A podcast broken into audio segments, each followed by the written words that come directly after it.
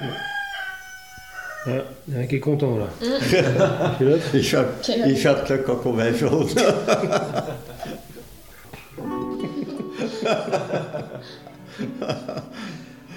Pierre Auvernois fait partie, avec Michel Aubéry, Marcel Richaud, Darry Ribot et quelques autres, des figures incontournables des vins nature.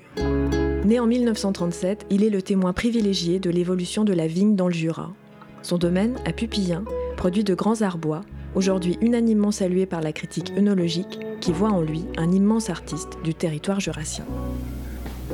Ouais, on a une toute petite région viticole, mais avec une grande diversité les vins paille, vins jaunes, savagnin, chardonnay, euh, ploussard. Maintenant, il y a pas mal de pinot aussi.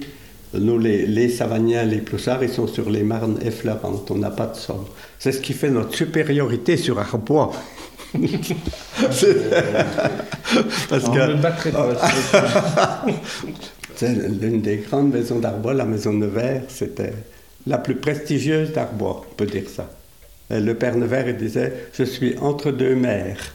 Il y avait le maire d'Arbois et Henri Maire. Mmh. C'était un très grand monsieur, très grand.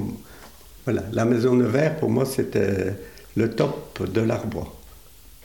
Le vin, il y a eu. C'est l'euphorie, mais ça n'a pas toujours été le cas. Hein. Mmh. Mon père me disait il y a eu 30, 31, 32 et 33, quatre années à la suite sans récolte. Alors, s'ils n'avaient pas eu les vaches pour faire le comté, parce qu'à l'époque, il n'y avait pas la main-d'œuvre étrangère, donc quand la vigne marchait bien, tout le monde quittait la tréfilerie, replantait des vignes, la tréfilerie fermait ses portes. Quand c'était les années de gel ou de grêle, la tréfilerie rouvrait et repartait travailler à la tréfilerie. C'était comme ça, sans arrêt. Après, quand il y avait des belles années de vin, les gens avaient de moins en moins de vaches. C'est la petite coopérative à faire le comté qui fermait. Puis après, rembaucher un fromage quand c'était la grêle ou le gel.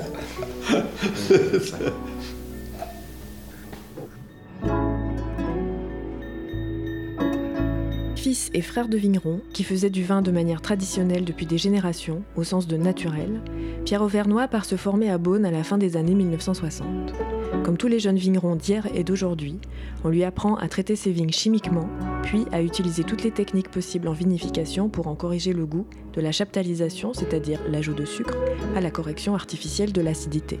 Mais restait dans la cave, mon père, mon frère et moi, on était toujours dans la même cave, les mêmes tonneaux, il n'y a que les vinifications qui changeaient.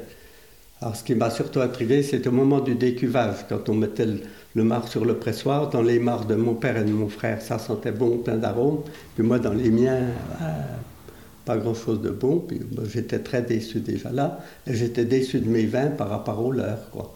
Alors, en même temps, on ne crache pas dans la soupe des méthodes modernes. Ça a permis aux vignerons d'avoir moins d'accidents, ça a permis d'exporter, faire rentrer des devises. Ce n'était pas négatif, mais je n'étais pas content de mes vins. Pour comprendre ce qui ne va pas, Pierre Auvernois se tourne vers le négociant, dégustateur et scientifique Jules Chauvet, réputé pour vinifier un Beaujolais sans sulfite, respectant des méthodes agraires traditionnelles. Leur rencontre sera déterminante. Et puis après, j'ai donc rencontré Jacques Néopard qui travaillait avec M. Chauvet.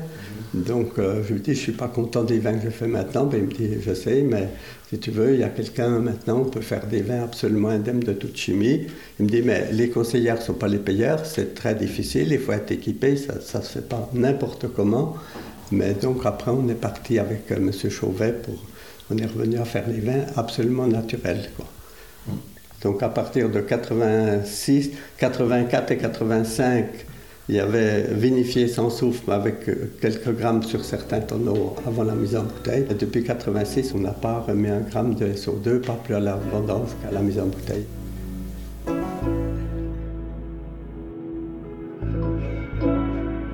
Pour moi, le soufre, c'est un médicament. Un médicament, c'est pour quelqu'un de malade.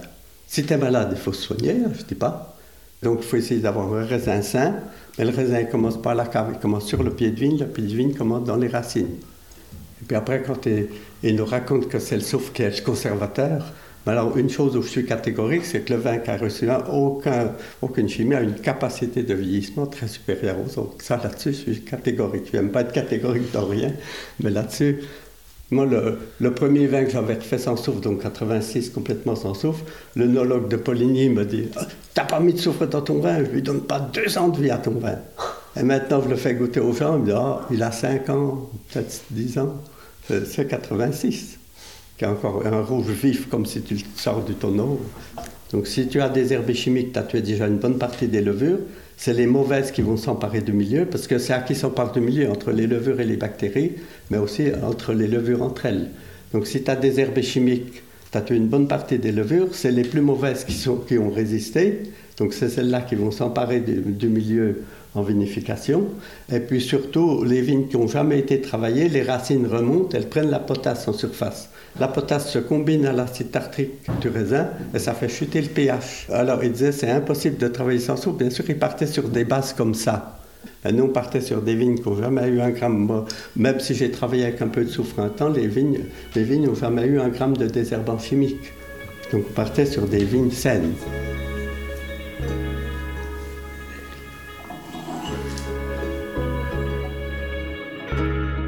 Les vins nature n'utilisant aucun produit correctif, leur production est affectée en première ligne par le dérèglement climatique. Pour en mesurer les effets, Pierre Auvernois commence dès 1990 à mettre en bocaux des grains de raisin le 2 juillet de chaque année dans un peu d'alcool. Le résultat est stupéfiant. D'année en année, les raisins sont de plus en plus gros, gonflés et formés. Le 2 juillet 1990, ils ressemblaient à de minuscules petits pois. Aujourd'hui, avec le réchauffement et le décalage des saisons, ils ont la taille de grosses olives. Donc j'ai prélevé des grappes euh, pour avoir les points de repère, mais malheureusement j'ai commencé en 90. Donc le changement climatique était déjà opéré. Voilà la fameuse année 2003. Là, ça commence à être inquiétant. 2007 est encore plus précoce que 2003. Donc le changement climatique, il est là. Il n'y a pas besoin d'aller loin. Le 2020 est encore plus gros que 2003 ça sera on va, on car cette année. Il est encore plus gros que ça. Ma plus belle source, elle vient de se tarir là. Tout d'un coup, pof, elle s'arrête. si on a le, le et qu'on n'a pas d'eau. Parmi les ravages causés par l'agriculture intensive, la monoculture a entraîné depuis 60 ans une chute radicale de la population d'hirondelles. Associées à l'élevage, elles ont toujours œuvré dans les vignes comme insecticides naturels. Leur soudaine rareté a obligé les viticulteurs à utiliser des produits de synthèse pour remplacer leur travail. Dans les villages, tout le monde était en polyculture. Tout le monde avait les vaches et la vigne. Il n'y avait pas d'exception. Après, certains se sont spécialisés un peu plus vite sur la vigne. Euh, mais là, là, la solution, c'était qu'il y ait 20% d'agriculteurs, maintenir 20% d'agriculteurs. Ça, elle était là, la solution. Je crois qu'on est 6% à la MSA. Sur ces 6%, il y a les forestiers qui ne produisent pas. Il y a les vignerons qui ne produisent pas de nourriture. Il y a, voilà. il y a les fleuristes. Je pense qu'il y a peut-être 1% qui produit de la nourriture. Comment veux-tu qu'un pour cent produise Aussi bien pour ceux qui produisent que pour ceux qui mangent? Pendant longtemps, tout le monde avait les vaches et les vignes. Et à ce moment-là, ben, il y avait des nids d'hirondelles dans toutes les petites étables. il y avait des hirondelles. Il n'y a plus d'hirondelles, il n'y a plus de vaches, mais il n'y a plus d'hirondelles non plus. Il y a des gens qui avaient une vache, hein. un petit peu de lait, ça faisait le fromage. Nous, on avait le numéro 39, je me rappelle, mais combien il y avait de sociétaires? Il n'y en a plus qu'un. Ah oui. Puis heureusement qu'il y en a un, parce que autour de sa ferme, il y a comme des hirondelles. En 14 ans, on a perdu 70% de la population d'hirondelles. C'est Monsanto qui remplace les hirondelles pour sa plus grande satisfaction. Ah oui, mon frère.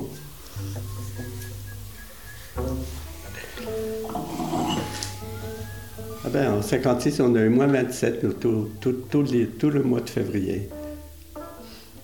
Ça avait fait du dégât parce que le soir, il pleuvait, le lendemain matin, moins 15, et le jour après, moins 27. Là, il y a les gens de, enfin, sur le plateau, 600 mètres, il me dit c'est la première fois que je n'ai pas balayé un brin de neige devant ma porte. On, brûle 85 millions de barils de pétrole par jour. 85 millions de barils. Si tu comptes un mètre par baril, que tu les colles les uns contre les autres, c'est deux fois écart le tour de la Terre. Deux fois écart le tour de la Terre, tous les jours, tous les jours. C'est sans précédent dans l'histoire de l'humanité. Alors qu'il y, a il y a eu des cycles aussi autrefois, mais c'était dû à la nature, tandis que nous, c'est dû à, l'homme. Ça me fait peur parce que je ne sais pas comment... Déjà, les deux degrés sont acquis, ceux-là. ne peut plus passer à côté. Et comment on va empêcher les deux autres d'arriver Je ne vois pas comment. Si, on fait rien, comme maintenant on, va à la Marlande, ben si on touche à quelque chose, c'est tout un secteur de l'économie qui s'écroule. Qu'est-ce que tu vas en faire de tous ces gens? Façon, là, les scientifiques, dans 70 ans, il y a la moitié de la planète qui n'est plus vivable. Qui n'est plus vivable. Donc, ces gens-là, où ils meurent sur place, où ils se déplacent là où c'est vivable, mais...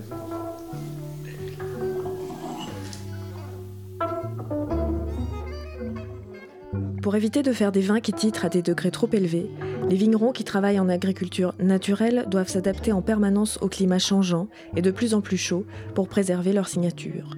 Mais pour combien de temps les vins nature pourront-ils conserver leur radicalité?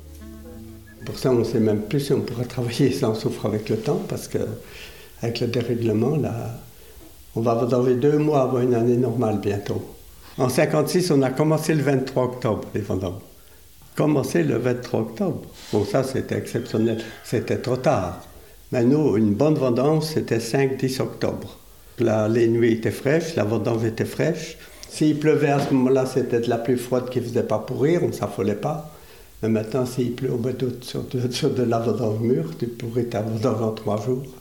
Et puis tout se régulait. Normalement, on avait des caves profondes, assez fraîches, mais après, elles ne refroidissaient pas trop l'hiver non plus des tonneaux de 25-30 hectares, donc assez grands pour que ça chauffe, pas trop grands pour que ça surchauffe, et puis des populations de levure en bonne santé. On avait les 100 jours après la fleur en octobre, donc tout se régulait normalement. Après, il faut accepter la vie. C'est des vins vivants, alors que le client ne l'emmène pas par des chaleurs comme ça dans un coffre, etc. Et après, moi, je mettais en bouteille, je laissais passer deux hivers. Déjà, on avait des hivers froids, j'ouvrais les portes de cave, donc j'avais des vins dépouillés, avec moins de vie, mais moins de risques que ce que tu appelles des petit coup de souris, maintenant on trouve tout un tas de goûts.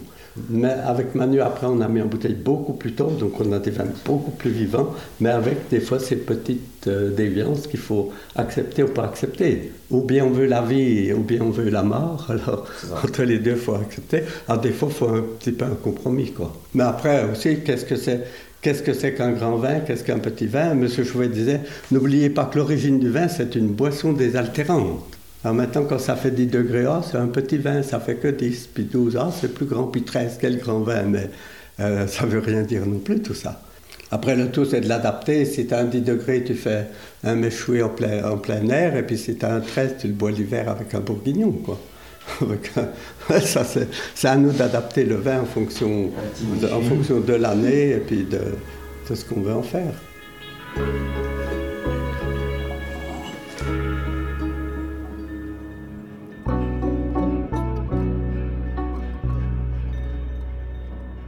Pierre Auvernois, La Voix du Jura est un reportage podcastable écrit et réalisé pour Radio Vino.